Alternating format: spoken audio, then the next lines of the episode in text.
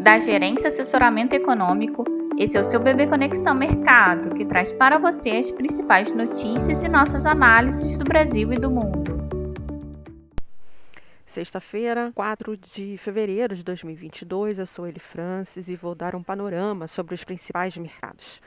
Nos Estados Unidos, às 10h30, será divulgado o relatório de empregos, payroll, que tem a expectativa de criação de cerca de 160 mil vagas, estabilidade da taxa de desemprego em 3,9% e crescimento dos ganhos médios por hora trabalhada. Caso se confirme, apesar do baixo número de novos empregos criados em janeiro, a informação não deve alterar a perspectiva de que o Fed vai iniciar a alta da taxa de juros em março, já que o mercado de trabalho continua forte no país.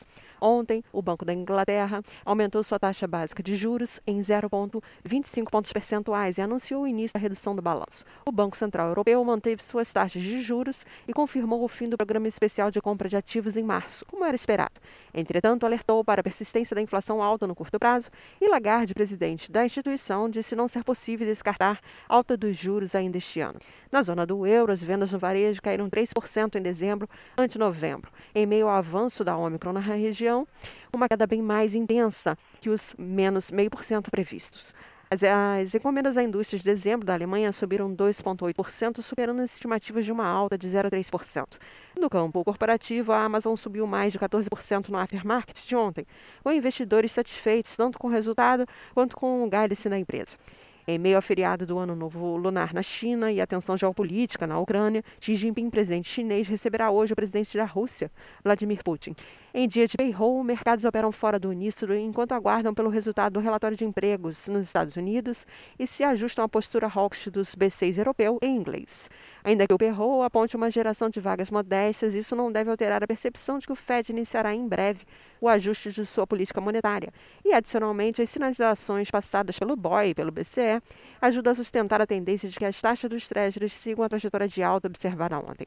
Entre as moedas, a valorização do euro em resposta ao BCE deve manter o dólar fraco ante a cesta de moedas principais, mas ainda forte contra as emergentes. Quanto às bolsas, resultado positivo da Amazon impulsiona a recuperação das bolsas em Nova York, mas as europeias operam mistas, majoritariamente negativas, com os dados fracos na zona do euro. No Brasil, líderes do Congresso se articulam para tentar analisar os vetos de Bolsonaro ao orçamento na próxima terça-feira, 8 de fevereiro.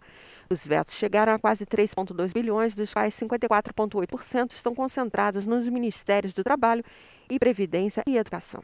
O deputado Cristino é, Áureo protocolou ontem uma PEC que permite que a União, Estados e municípios reduzam parcialmente ou até zerem os impostos, os impostos sobre combustíveis e o gás de cozinha em 2022 e 2023, sem precisarem compensar a queda da arrecadação com aumento de outros tributos. O texto servirá como base para as discussões do governo para zerar os impostos federais sobre a gasolina e o diesel.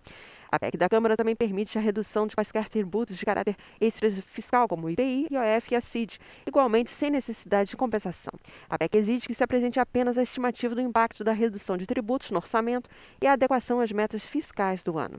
No Senado, foi protocolado ontem um texto alternativo ainda mais amplo, que também autoriza o corte das alíquotas de tributos sobre diesel, gasolina, etanol e gás, sem necessidade de compensação pelas perdas de receitas. De acordo com a PEC do Senado, o governo poderia instituir em 2022 e 2023 um auxílio diesel de até R$ 1.200 mensais para caminhoneiros autônomos, ampliar o auxílio gás e fazer um repasse de 5 bilhões às prefeituras para evitar um tarifaço nas linhas de ônibus urbanos. As medidas poderiam ser custeadas pelo Fundo Social, abastecidos com recursos de exploração do pré-sal e com receitas de dividendos da Petrobras ou de leilões da seção onerosa. Bolsonaro evitou se comprometer com uma data para decidir sobre o reajuste dos servidores públicos, apenas pontuando que o problema é o orçamento. Segundo o noticiário, o governo estuda a possibilidade de aumentar o valor de benefícios pagos aos servidores, como vale alimentação, em vez de conceder um reajuste salarial. Os ativos locais devem continuar sensíveis ao exterior, com os investidores em compasso de espera pela divulgação do payroll nos Estados Unidos, que pode incrementar o debate sobre o ajuste monetário, mas sem perder de vista os balanços corporativos. No fronte interno, os agentes seguem monitorando as discussões em torno de diversos focos de risco fiscal, como a questão dos combustíveis e o reajuste dos servidores públicos, que envolve as contas de estados e municípios. A questão dos preços dos combustíveis alimenta uma série de propostas que tramitam simultaneamente com fortes pontos polêmicos sobre a ótica fiscal, como a dispensa da compensação exigida pela Lei de Responsabilidade Fiscal. Enquanto a equipe econômica aceita medidas focadas no diesel e por projetos de lei, alguns membros da ala política do governo querem avançar uma ampla desoneração. Assim, esperamos um viés de cautela para os negócios locais, diante do exterior misto, desafios na esfera política, econômica e fiscal doméstica, além de ajustes residuais à sinalização do Copom, que entrou na fase final de ajuste fino da Selic. Portanto, esperamos aí um dólar em alta, e Bovespa em queda, e juros operando mais estáveis nas partes curtas e apontando alta aí nos vértices médios e longos. Um bom dia a todos e bons negócios. Por fim, lembramos que essas informações refletem somente expectativas e por isso a instituição não se responsabiliza por eventuais perdas financeiras.